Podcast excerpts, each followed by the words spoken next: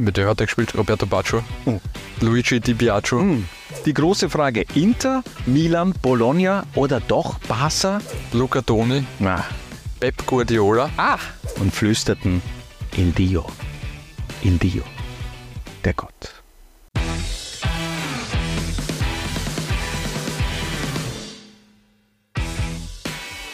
Laura inspiriert und heute steht bei uns La Dolce Vita im Fokus, denn wir haben für euch eine Legendenelf österreichischer Spieler in der Serie A zusammengestellt und den Start macht dabei ein Torhüter, der es mit 35 Jahren nochmal wissen wollte, Harald. Tatsächlich Michael Konsel mit 35 Jahren vom SK Rapid in die ewige Stadt zu AS Roma übersiedelt. Die Verhandlungen waren etwas zäh, aber dann hat die Roma einen Milliardentransfer. Einfach mal gespielt. 1,25 Milliarden hingelegt. Ja. Michael Konsel. Aber es waren eben keine Schilling, es waren keine Euro, sondern es waren Lire. Genau, das waren umgerechnet 9 Millionen Schilling, das sind umgerechnet wie viel Euro? Weiß ja nicht. Nicht viel. Wurscht. Ja. Aber egal wie viel die Roma auch bezahlt hat, äh, es hat sich bezahlt gemacht, sagen wir mal so, denn er hat abgeliefert gleich in seiner Premierensaison. Ja, äh, Torhüter der Saison bei der AS Roma und den Spitznamen Pantera bekommen.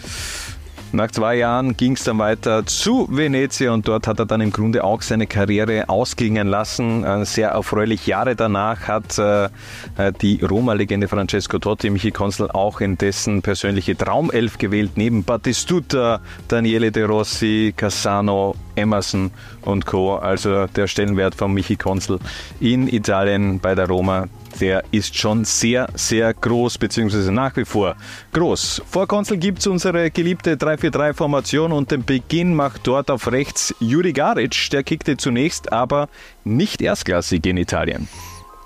Genau, Juri Garic ist vom SK Rapid nach Neapel zu Napoli gewechselt und er war der eine, bei dem es funktioniert hat.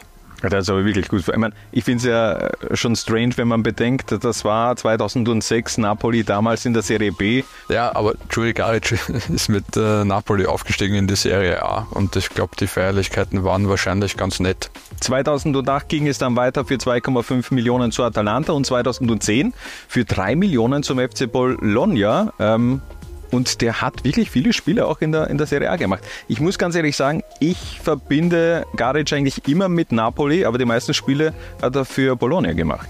Stimmt, war dann fünf Jahre bei Bologna und war übrigens ja zum Karriere ausklingen lassen, 2017, auch noch einmal ein halbes Jahr in Imola, bei Imolese. Es war im Grunde immer sein großer Traum, in Italien zu spielen. Es war Liebe auf den ersten Blick, wie er einst auch gegenüber Sky verraten hat. Neben Garic setzen wir auf einen aktuellen Serialkicker, nämlich Stefan Posch und der wurde in Italien gleich mal ein bisschen umfunktioniert. Genau, ähm, beim FC Bologna hat sich der ähm, ja, als Rechtsverteidiger dann letztendlich etabliert und als extrem torgefährlicher Rechtsverteidiger. Also hat er vor allem in seiner ersten Saison richtig viele Tore geschossen für Bologna und äh, ja, funktioniert gut für ihn. Zunächst ausgeliehen, dann 2023 fix verpflichtet von Bologna. 5 Millionen Euro Ablöse hat TSG Hoffenheim kassiert und so wurde eben aus Hoffenheims Poschi in Bologna der Stefan Porsche, wie er auch gerne genannt wird. Einer fehlt noch in unserer Dreierabwehrkette. Eigentlich kommt er auch lieber über die rechte Seite. Bei uns muss er aber über links ran. Er kann es auch. Er ist sehr va- variabel einsetzbar, nämlich Valentino Lazaro. Das war schon ein richtig, richtig großer Transfer. Der hat bei, bei Hertha damals, das Hertha war seine erste Auslandsstation nach Salzburg, ähm, hat er einen sehr guten Eindruck hinterlassen. Da waren viele Top-Clubs äh, an ihm dran. Letztendlich ist es Inter geworden, 22,4 Millionen Euro. Brutal, richtig viel Geld 2019. Ähm, aber es hat halt irgendwie nie so recht geklappt in Mailand und ist dann dementsprechend verliehen worden und verliehen worden und verliehen worden. Äh, Newcastle, Gladbach, ähm, Benfica und dann Torino. Äh, vor allem in Turin hat er dann ja tatsächlich wirklich überzeugt und Torino hat ihn jetzt dann letztendlich auch fix verpflichtet. für 4 Millionen Euro. Wir verlassen die Abwehr und machen rechts im Mittelfeld weiter. Wir reisen zurück in die Nullerjahre. Markus Schopp wechselt zu Brescia Calcio. Und was hatten die damals eigentlich für einen unfassbaren Kader?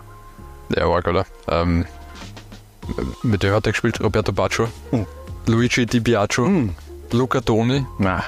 Pep Guardiola, Ah, jo Johann von Landen. ja, Wahnsinn. Das hat, das hat mich eigentlich aber trotzdem am Markus meisten Schopp hat mit dem gefreut. 19-jährigen Johann von Landen bei Brescia gespielt. Glaubst du, er war da vielleicht irgendwie beteiligt dann in, beim Transfer von Johann von, Lon von, London, Von Lon- von Landen äh, nach Salzburg? Ich weiß nicht, ich kann es nicht sagen.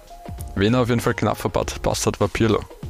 Pirlo ist gegangen und Schopp ist gekommen. Also war im Grunde Markus Schopp der Nachfolger von Andrea Pirlo bei Brescia Calcio. Im Grunde nicht. Ja, kann man, kann man so in etwa auch, glaube ich, sagen. Ich meine, die haben damals wirklich eine geile Mannschaft zu, zusammengestellt gehabt. In der Saison 2002, 2003 auch die zweitbeste Serie A-Platzierung der Vereinsgeschichte hingelegt mit Platz 9, aber dann Abstieg 2005 und dieser Abstieg war dann, dann im Grunde auch gekoppelt mit dem Abschied von Markus Schopp. Der ging dann nämlich zu Red Bull Salzburg und ließ dann bei New York Red Bulls ja auch seine Karriere ausklingen. Ist eigentlich echt okay, oder? Ja, wenn ich Drei Städte im, im Ausland äh, gelebt: Hamburg, Brescia, New York. Kann sich sehen lassen, Geht. definitiv. Für unseren nächsten Kicker geht es noch weiter zurück in die Vergangenheit. Herbert Schneckerl Prohaska. 1980 stellte sich für Schneckerl die große Frage: Inter, Milan, Bologna oder doch Barca? Für welchen Verein hat er sich entschieden, Harald? Für Inter. Das, war, Ähm. das, das, hat, das habe ich überhaupt nicht so auf dem Schirm gehabt, dass Ja. da viele andere Interessenten eigentlich auch Schlange gestanden sind. Ähm, und Inter hat die Wahl gehabt äh, zwischen äh, Michel Platini und Herbert Prohaska und hat sich für Herbert Prohaska entschieden. Und damit die richtige Entscheidung getroffen, oder? Definitiv. Also man kann sich nicht falsch entscheiden, wenn man sich für Herbert Prohaska entscheidet. Und im Grunde war er auch ein Schnäppchen. Eine Million Euro hat Hinter damals hingelegt und äh, sie wurden gleich in der zweiten Coppa Italia Saison, also in der zweiten Saison hat man den Coppa Italia Titel geholt. Ähm, aber vielleicht nochmal generell zu dieser Geschichte zurück. Milan hatte auch ein Angebot gemacht, auch Bologna war interessiert und die hatten scheinbar auch das, das beste Angebot auf den Tisch gelegt. Ähm, aber Herbert Prohaska hat damals ganz klar gesagt, du, wenn ich nach Italien gehe, Bologna schön, aber gut, dann will ich entweder zu Inter oder Milan. Äh, Inter ist es dann schlussendlich geworden. Auf der Zielgerade hat dann auf einmal noch auch äh, Hans Krankel so ein bisschen dazwischen funken wollen, denn der wollte Prohaska nach Barcelona lotsen, aber im Grunde hat er dann bei Inter äh, unterschrieben und äh, hat eine sehr erfolgreiche Zeit auch in Italien hingelegt. Genau, hat die Coppa Italia gewonnen mit Inter eine ganz kurze Geschichte, die den Stellenwert von Herbert Prohaska vielleicht in, in Mailand äh, kurz erklärt. Adriano Celentano, äh, Schauspieler und Schlagersänger, Legende in Italien, äh, ist im selben Lokal wie Herbert Prohaska damals in, in Mailand und Herbert Prohaska, großer Adriano Celentano-Fan, er sagt seiner Frau, "Ah, ich gehe jetzt hin und hole mir Autogramm und seine Frau sagt, geh, lass den doch in Ruhe essen. Und zwei Minuten später kommt der Kellner und sagt, Herr Prohaska, da hinten sitzt Adriano Celentano, der hätte gerne ein Autogramm von Ihnen. Das ist, schon das ist eine gute Geschichte. Ich kenne sie auch. Äh, Und, und Herbert gut. Prohaska hat dann vergessen, sich selbst ein Autogramm von Adriano Celentano zu holen.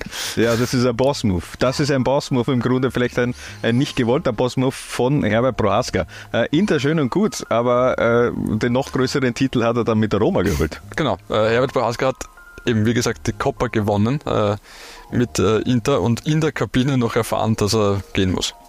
Und ist dann äh, nach Rom gewechselt und ist mit der Roma Meister geworden. Und das war der zweite Meistertitel erst mit der Roma. Den ersten hat sie, oder der Roma, nicht ihn, äh, den, den ersten Meistertitel hat die Roma 1942 gewonnen.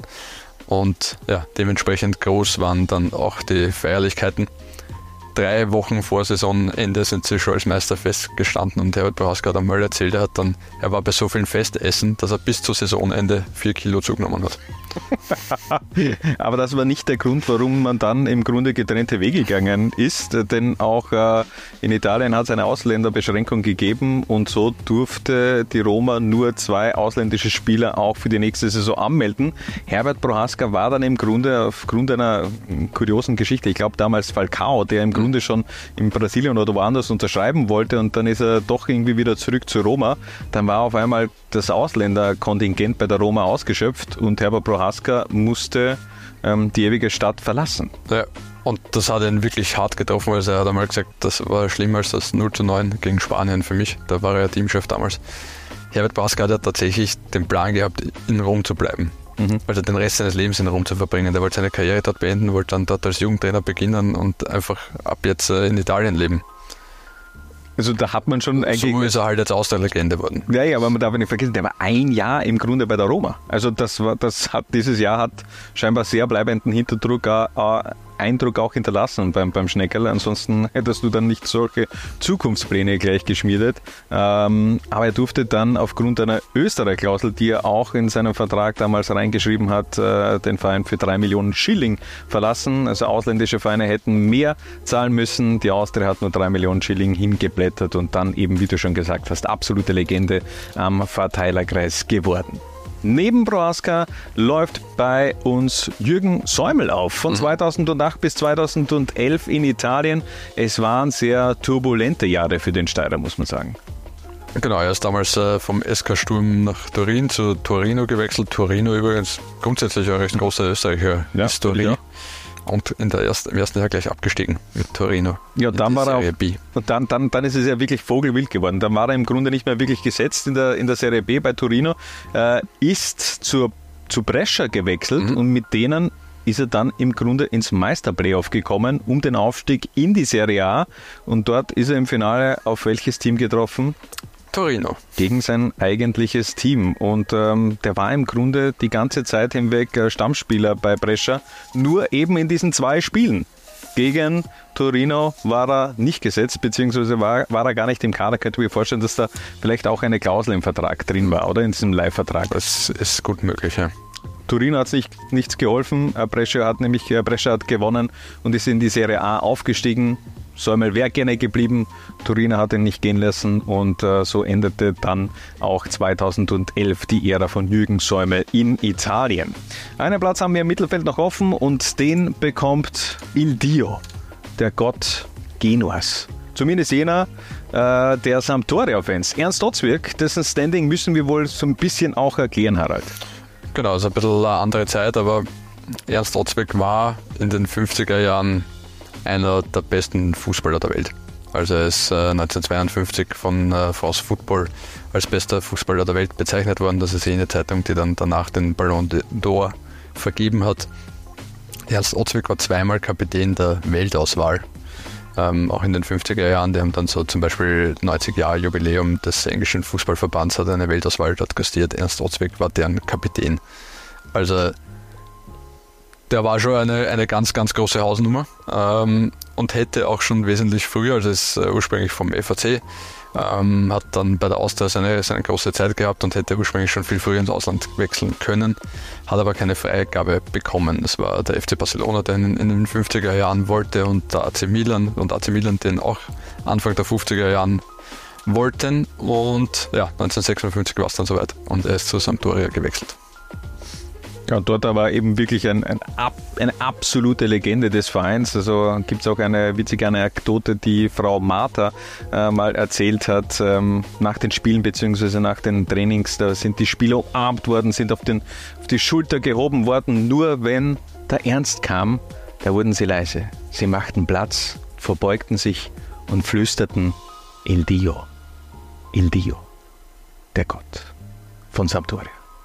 Defensive und Mittelfeld stehen, Harald. Äh, ganz kurz. Also, Entschuldigung, du willst noch was sagen, ja bitte. Äh, Ozwig dann auch als Trainer gearbeitet. Ja. Bei Sampdoria in weiterer Folge, bevor er dann nach Österreich zurückgekehrt ist. Na, das wäre jetzt so ein schöner Abschluss gewesen für Ozwig, aber okay. Dann schneid's raus. Ja. Schneid's einfach ja, raus. Na, Alles gut. Dann schon. Defensive und Mittelfeld stehen. Weiter geht's mit unserem Sturmtrio und Marco Nautovic. Erstmals 2009 in Italien, erstmals Serie A, erstmals Inter, aber kein Durchkommen bei den Nerazzurri. War für Marko Nautovic wahrscheinlich noch ein bisschen zu früh. Ich glaube, vielleicht. also qualitativ ja, ja, glaube ich, ja, ja, ja, ja. So hätte ich sie auch gemeint. Ja. Ähm, vielleicht hat er sich auch die falschen Kompagnons ausgesucht innerhalb des Kaders. ja, Mario Balotelli, willst du damit anspringen? Aber der hat gespielt. Der hat gespielt. Okay. naja, war, war, natürlich wirklich ein Duo im Finale damals bei Inter. Äh, Mario Balotelli und Marco Arnautovic gibt es ja auch noch diese legendären Szenen nach dem Champions League-Sieg. Ähm, Mario Balotelli gibt ein Interview, Marco Arnautovic ähm, crasht dieses Interview, glaube ich, fünfmal und lacht nur extrem laut ins Mikrofon, um das Interview von Mario Balotelli zu stören. Also ich glaube, die haben schon eine richtige Hetz gehabt in Mailand. Davon gehe ich aus. Ob äh, José Mourinho mit denen so große Hits gehabt hat, weiß ich jetzt nicht. Das glaube ich, das weiß ich auch nicht. Aber es gibt ja auch eine von Mourinho, eine geile Anekdote über das erste Zusammentreffen mit äh, Marco Arnautovic, äh, Sportdirektor Marco Branca tauchte damals äh, bei einem Training mit Arnautovic auf, damals eben 18 Jahre jung und äh, Mourinho begrüßte beide und Arne sagte zu The Special One, Signori, ich bin besser als die alle und zeigte im Grunde auf, auf die Stürmer, die da am Trainingsplatz unterwegs waren. Und das war damals bei Inter äh, Zlatan Ibrahimovic, Hernan Crespo und Adriano. 18 Jahre, Marco Arnautovic. Gesundes Selbstvertrauen. Straight aus Floridsdorf. Aber sagen wir so, äh, elf Jahre später wurde er dann wirklich auch in der Serie A nochmal glücklich äh, bei Bologna. Super äh, Bilanz hingelegt mit 25 Toren in 58 Spielen und ähm, hat schon auch nochmal diese Klammer schließen können zu Inter mit äh, seiner Leihe. Ja, äh, vor allem, wenn man sich anschaut, äh, seine Zeit in Bologna, da wollte ihn ja eigentlich, hat ihn jeder Großclub in Italien am Zettel gehabt, mhm. also von Juve über Milan äh, bis Inter dazwischen äh, Manchester United. Also ja, er hat sich definitiv rehabilitiert für die erste nicht ganz so geglückte Ära. Sehe ich auch so. So, wir machen weiter. Neben Anatovic geht es nämlich legendär weiter. Toni Polster. Der kickte nur ein Jahr in Italien. Naja, genau. 23 Jahre war er damals alt, als er von der Austria zum FC Torino gewechselt ist. Und äh, da hat es am Anfang ganz gut funktioniert. Mhm. Ähm, hat äh, zunächst recht, recht viel getroffen, hat dann auch zwischenzeitlich den Spitznamen Goalster bekommen. Mhm. Ich weiß nicht, wie gut ich den finde. Ähm, Ziemlich langweilig. Eigentlich, eigentlich schon, ja. ja. Das ist ah. wie, wie Thomas Müller damals äh, Lewandowski, ähm, Robert Lewandowski bezeichnet. Ja. Gut. Oder, ja ähm, Toni Polster habe ich gefunden, er hat äh, in, in der APA seine ersten Erkenntnisse nach, einer, nach der Vorbereitung in Turin war, die Kleinen hauen fürchterlich rein. war Toni Polster so viel größer als äh? Toni Polster war, ist fast 1,90. Ja, eh, aber trotzdem, das sind jetzt die Italiener, würde ich jetzt nicht als kleines Volk bezeichnen. aber, okay, Na, aber es war, es war eben immer ein bisschen Pech dabei in Torino. Äh, einerseits äh, gab es eine knappe Finalniederlage in der Coppa Italia im Finale gegen Sampdoria, äh, wo man, glaube ich, im, in der Nachspielzeit erst verloren hat. Im, oder im, im, im Rückspiel damals. Ja. Mhm. Und äh, dann war man ja wirklich auf Augenhöhe damals mit Juventus in dieser Saison. Da gab es noch ein Playoff-Spiel um den UEFA Cup, damit man sich da qualifiziert, Sechster gegen Siebter und das war eben Juventus gegen Torino und das hat man erst im Elfmeterschießen mit 2 zu 4 verloren und dann ging es weiter für Toni Polster nach Spanien. Genau, er hat sich dann schon im Frühjahr ein bisschen zerstritten mit seinem Trainer Gigi Radice und Torino hat dann einfach neue Ausländer geholt, wie es damals einfach so üblich war in Italien. Und äh, dann ist er nach Sevilla gewechselt, von denen er, wo er eigentlich ein Jahr vorher auch schon hingehen hätte können. Und ganz ehrlich, die Zeit in Spanien, die war brutal erfolgreich. Querverweis auf die ähm, Ansapanier der Legenden 11 österreichischer Spieler in La Liga. Und zum Abschluss dieser Legenden 11 darf er, darf er natürlich nicht fehlen. Walter Schoko Schachner. 10 Millionen blätterte Cesena 1981 für den Stürmer hin. Da werden sich jetzt viele fragen, was Cesena Serie C oder Serie D äh, zu jener Zeit sah die Welt etwas anders aus. Ja, Cesena äh, ist in die Serie A aufgestiegen zu diesem Zeitpunkt ist damals in die Serie A aufgestiegen. Mhm. Damit ich es rausgekriegt. Ja, nein, passt eh. Gut. Danke. Ähm, aber die, die Zeit in, in Cesena, also in der Serie A war dann eher kurz, zwei Jahre später der Abstieg und äh, Schachner wechselte gleich weiter. Äh, wieder mal Torino. 52 Millionen Schilling, da hat man schon etwas tiefer in die Tasche greifen müssen für Walter Schoko Schachner und der das, wurde mit Torino Vizemeister. Ja, ähm, eben, das sind äh, fast 4 Millionen Euro die Torino damals hingelegt hat. Ja. Das war im Sommer 1983. Also ich glaube, Schoko ist, bevor all diese Salzburg-Transfers daherkommen sind, jetzt in den letzten Jahren, war der noch unter den Top 10 der Rekordtransfers. Ja, das, ja, stimmt. Österreichs. Stimmt sogar, ja.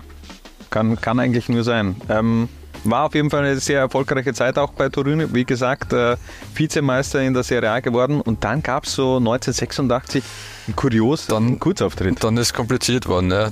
Ähm, Schoko Schachner hat zwei Verträge unterschrieben, sicherheitshalber, nämlich äh, bei Pisa und bei Udinese.